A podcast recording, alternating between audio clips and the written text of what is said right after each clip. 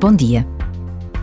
Todos conhecemos pessoas silenciosas e discretas que, na verdade, são indispensáveis, consistentes, relevantes. São José é assim.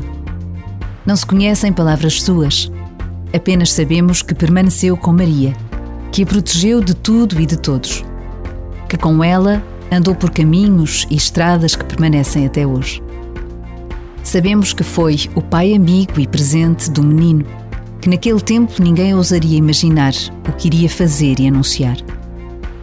Nos presépios, no presépio que temos em casa, lá está São José, de pé, junto a Maria e a Jesus. Por vezes basta a pausa de um minuto para que o nosso coração se detenha na lembrança do nosso Pai, do Pai que já partiu, do Pai que ainda temos conosco. Poder pedir a São José pelo Pai de cada um de nós é uma das muitas alegrias da nossa fé.